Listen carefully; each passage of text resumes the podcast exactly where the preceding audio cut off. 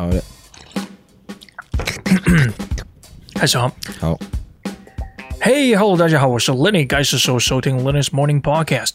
现在跟我一起主持这个节目的朋友是我的 Co-host Poke。大家好。呃，这个节目呢，就是听我们这两位无知的男性赤裸且激进的评论。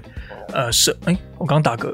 不好意思啊，呃，这个评论社会的各种现象和故事哈，嗯，偶尔我们会邀请一些朋友啊素人上来分享他们的生活或工作经验，让这个平台呢可以成为大家啊 network 的地方。那来信有些观众来信啊，我们拣选一些时间来回答。我们今天要聊一下这个上礼拜发生一件悲剧啊，我必须说，嗯，看着新闻是蛮难过的，难过大于难过跟生气都有，其实。哦，我我们讲一下哪一则新闻哦，大家应该很清楚，最近应该是发现在发生在十三日啊，是南投县仁爱乡呃法治村，呃，反正就是发生在南投一件事情，就是一一个家庭还是什么，呃，又有一些人在河床上去露营，是，结果呢，因为这个台电啊，应该是台电啊，如果我讲错的话，大家指正一下，台电上面那个水坝去做就排水。就排水的时候造成酿了这个这个这个问题了哈。故事大概是说，因为这个排水抽走冲走了他们的这个营帐，因为就泄洪嘛，泄洪你河床就是河水马上高涨，就是冲走他们的营帐。嗯，结果很不幸的淹死了一位七岁的呃赖姓男童啊。嗯嗯，就是目前来看的话，如果我没有讲错的话，他们是说什么？目前已找到七岁的赖姓男童、四十八岁的陈女、十二岁卢姓女童遗体。嗯，也就是说，这三位应该已经往生了。那我们就家属就节哀了哈。这个这个不不关我们的事情啊，人已经走了。那为什这这个是难过？因为毕竟我有我有那亲戚，我有我有侄子侄女啊，他们也大概是这个年纪，就七岁八岁而已。嗯哼，那就这这里看这个东西，我蛮悲痛。但是生气生气在哪里哈？我必须要讲，露营这种东西很棒。我觉得可以在台湾鼓吹，没有错，很好。那打猎这种东西也是，或者是说，嗯，我住的这个州哈，户外活动是非常健全的。从滑雪，从打猎，从露营，露营在这边是一个非常非常风气非常好的地方。我住的这个州，那今天也因为这件事情，我觉得我可以直接讲我住哪哈，我我也不在乎了，因为这跟大家讲一下，我住缅因州，缅因州是在美国的最东北部，是一个非常漂亮的地方，一个一个基本上是一个旅游胜地。如果你是热爱热爱大自然的话，嗯，这些户外活动它都有潜在它的风险了。我觉得在这个我们在台湾要去鼓吹这种文化、这种活动的当中啊，我们并没有去讲这些东西有它的风险在哪里。好像就是你买了一台修旅，你买了一个帐篷，你买了一把干烂货的斧头。我讲，我家里也有斧头，哦，这你你你买这种看起来好像有个样子的东西，你就想去露营的话，你其实是把自己置身在一个非常危险的地方。嗯、我跟你讲，我钓鱼的经验哦，就只是钓鱼。你大家想说钓鱼有什么好害怕的？我问你，台湾光钓鱼一年有死多少人？淹死了多少人？被风狂浪卷走了多少人？你就想一下，你你先排除一下那些干台风天他妈去钓鱼的那个，什么智障啊！哈，但是你就一般去钓鱼，结果嘞？不小心设备不好，穿穿不对的鞋子，在那个石头上一滑，掉下去摔死，或是什么样的？嗯嗯。嗯，我告诉你，我们当时钓鱼哈，我们是开小船出去。嗯，我们的行前准备是什么？钓鱼而已哦，钓什么鱼？不是钓什么旗鱼、钓鲨鱼、钓金鱼，不是，我们就是钓那个鳟鱼而已。鳟鱼啊，小朋友你知道，不是小朋友 听着，呃，鳟鱼就是一般的那种小鱼这样子。是我们行前准备是，我们测试雷达。测试无线电是。测试船上的各种设备，嗯，我们通知警长，通知镇上的警长，我们的船长什么样子，甚至我们 email 过去寄我们船的照片，嗯，寄我们船上面 radio 的频率，嗯，上船的时候甚至还会去去测试，跟当地的警长联络说，哎，可以了，嗯，我们联络得到你们，嗯，然后当然刚才讲无线电电话，还有救生衣，救生衣一人都要一件，每人一件。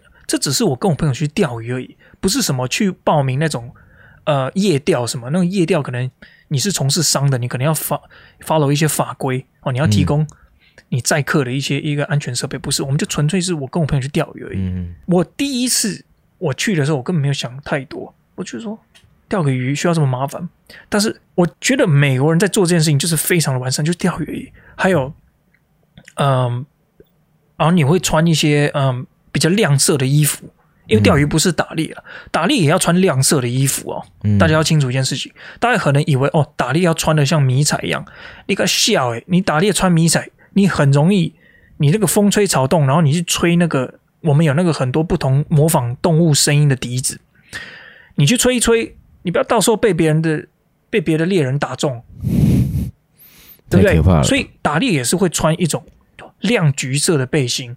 嗯，你不穿你会被人家干掉，嗯，你会害别人打到你，到时候又要吃官司，有问题。嗯，嗯，所以这只是钓鱼哦，刚才只是讲钓鱼哦。嗯，露营更不用讲，露营也是，嗯，一些基本的安全设备，嗯，求生包、求生设备，一些亮色的东西，反光片，还有嗯。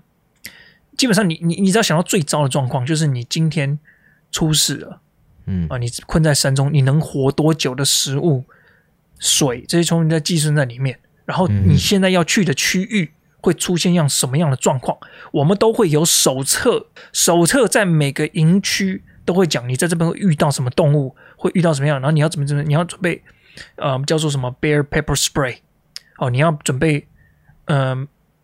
你要准备，呃呃，你如果你遇到这个迷路的话，你要怎么撤退？嗯，你你在这个在这个露营区，因为我们这边有很多区嘛，哦，嗯，你会遇到什么样？你会有什么样的地形？晚上会遇到什么样的天气？然后那边会有一些天气图什么，你都要做好准备。嗯，即便你今天只是去一个周末而已。嗯，那台湾不是，我今天讲台湾不是不好，台湾在学很多事情，我觉得都学半吊子，甚至一半都不到。嗯，很多人为了要做这件事情，为什么做这件事情啊？我在国外的 Instagram 上面看到这个活动，哦，好酷，好棒！我可以拍很棒的照片，post 在 Instagram 上面，有很多 likes，有很多人 follow。嗯，然后国外露营，我也来录，好棒！然后就是开始炫耀说，真的是以比较像炫耀的心态在做这样的事情，你就会常常遇到问题。嗯，因为你根本就我为了要拍一个好的照片，我不去想很多。其实这件事情是不是这么容易的？嗯，然后安全第一这个句话真的不是开玩笑，任何户外活动都是，光天气就是一个很大的问题。哦，像这个，我我我只能讲，和当然下面有有人留言啊，说什么啊什么死活该啊，我觉得那些人也该死啊，就是不是该死啊，就是太扯了，嗯，不可以讲这种话了，人家对，人家也不知道，人家可能是新手，我也觉得可能是新手你。那，你去露营，遭受了这样的一个一个悲剧，真的是节哀。但是有些基本的事情，你真的没有做。比如说，怎么会在河床露营？这是一个很简单的知识啊。对，最直接的想法是这样。你不会在下游的河床露营，对啊，因为你光去看，像我们这，如果我们在海边做，我有时候我们去海边烤肉嘛，哦，嗯，那海边烤肉的时候，你要注意一件事情，就是这个潮潮潮间的这个涨退。嗯，当然它不会有太大的问题啊，你涨你可以慢慢看得到什么之类的，它不会突然间有很大的一个幅度的涨潮。但是你去你你到当地的时候，我们在架设这个呃烤肉的这个架或者什么的时候，我们会去看说，哦，如果我们今天可能烤肉会烤到晚上什么八九点、九点、十点，哦，那我们就会看这个看这个水位嘛。你去看那个藤壶，你去看这个不是哎，是海苔吗？对吧？海苔昆布啊，不是海苔，海苔是做好的，是这种昆，就是 seaweed 的。嗯，还有这些一些海这个海底生物，呃，海中的生物嘛。哎，它怎么长到这个地方？这明明是陆地啊，怎么怎么长在这里？对，那你就知道说，这个是水会长到的一个位置。是，一些很简单，所以你去看河床也是一样道理啊。你去看，你说它它旁边会。哎，奇怪，这些东西怎么会在陆地上？因为它平常不在陆地上，它涨潮的时候会在水里面。嗯，所以你傻傻的去做这样的事情，那我还是要讲一句话：国外有很多运动在台湾适不适合？我觉得你们大家各自衡量。露营其实我觉得全世界都适合啊。嗯哼，呃，这一直一一路到什么有这种，我像我们这边有这种极限露营，这种我就不敢了。嗯，呃，什么负十几度摄氏负十几度在外面，呃，你还要生一些小火什么之类的。其实我看台湾哈。台湾有些人露营，那边生那个帐篷内的那个小火炉，oh. 我们叫做那个 wood stove。其实台湾不需要用到 wood stove，拜托好吗？就是那个 wood stove 是我们在这边冷，真的是冷的快死掉的那种。冷的诶，剉赛那个才 wood stove 好不好？嗯，不要那个其实有点不需要了。我觉得台湾有一点就是看到什么就学什么，你没有因应你的地形或是你的当地的气候去设计这个活动。嗯，呃，其实不是很适合啊。那而且有些人买了也没有去注意说这个用的安全什么之类的。嗯，其实有点傻傻的。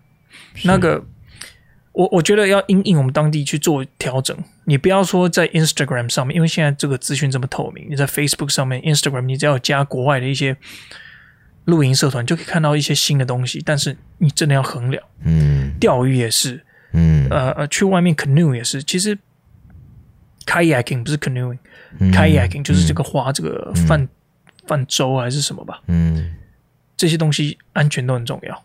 那包含。我觉得这也是为什么台湾，呃，在一些更极端的，也不讲极端了，比较比如说枪支的这个运动，shooting，嗯，shooting 这种运动，它也是一种运动啊，它也是一种运动，它是这种脑力协调的一个。为什么我觉得不行？是因为很多人就很急，我就想要买一堆东西之后，我就我想想要来开始执行这个运动。这这个我们要了解，这有它的危险性，它有它的可玩性。它有它的 sportsmanship，就是它的这个运动精神在。嗯，但是如果你太快引进，我们台湾还没有这种安全第一的观念啊。这个再次跟大家啰嗦一下，我我拿我的猎人证，嗯，我除了要上网络课程，嗯，我还要上急救课程，我还要去考试，嗯，好，我还要，我还会被建议，这个是不需要，但是这个是 optional 的，这是 optional，但是是强力建议是，当你拿到枪，你要去做，呃，我记得是二十小时还是几个小时的这个课程？哎，是四到六还是二十小时？我忘了的射击课程。他才建议你出去开始打猎。那你打猎的时候，建议你先找一个有经验的猎人带着你做，因为打猎的时候，打猎不是拿一把枪看到鹿就直接端下去的，不是。你有时候要跟踪这只鹿，要跟踪很久，那你的体力。你要观察这个天气适不适合继续跟踪，这个东西都需要猎人带着你。哦，嗯、那我只是说这件事情，是因为他的行前准备不是你看到打猎这个结果而已，不是说拿起了枪朝着动物打了一下去，然后把它拖回家。光拖回家也有很多方式。嗯，那这些东西，如果你要引进台湾，甚至说其他运动好了，你的前置准备都没有。教育好当地的民众，尤其我们台湾人，真的不要来谈说要去推广。你要先推广安全，你要先推广这个基本知识，怎么观测天象、天气，怎么观测？哎，哪里去设营帐比较安全？哎，设营帐也有好多种方式，哪种方式比较不是不会用用虫啊？因为有些户外的虫有毒啊，或者或者蛇啊什么的，嗯，这些东西。我我们当地哈这边，缅因州有好多商店都在开这种课程，你可以去上课，你可以跟着他们实做。然后政府也有开免费的课程来教大家怎么去呃执行这些户外活动。嗯，哦，然后私人机构啦、政府啦，甚至你是亲朋好友都都是非常非常呃呃这个怎么讲，投入在这个宣导上面。嗯，training。Training, training, training，很多人都觉得这就是我讲一个最简单的。台湾人为什么打开他妈打开电器的时候，连这个 manual 都不看，就直接开始说开始用这个电风扇？这是一个很好的例子。嗯，我发现美国人打开任何新的产品的时候，他们都会把至少把这个 manual 就是使用手册稍微看一下。嗯，台湾人好像没有这个习惯，我觉得也是养成了这个习惯。任何事情他就想说，哦，这个东西随便弄弄就好了。嗯哼，不是这样子。嗯，那今天的 rant，今天今天就是跟大家啰嗦到这边，讲到前面这这个这整件事情，嗯，当然国不国赔是他们，你就让法官去判吧，嗯，对不对？嗯，他们自己谁有疏失谁就负责，好不好？不要再给家属有任何什么去批评，说什么什么活该啊，哦，自己不看好啊，死了怎么样？拜托你自己也留点口德，对，对，对，重点是。台湾今天如果真的要发展这些户外活动，我真的非常期待，我也非常期待大家可以越来越开放一些 SUV 啊，因为或者是 pickup truck 嗯的一些进口，嗯哦，可以让台湾可以进一些这种户外用的车，让大家可以更接近大自然，嗯开放一些营区，政府也参与，私人企业也参与，让大家能开始认识大自然，嗯嗯哦。但是在这之前，大家要知道一件事情，就是 safety first，training training training，是训练训练训练，是是太重要了。没错，OK，呃，今天的 podcast 就到这边，谢谢各位的收听，拜拜。拜。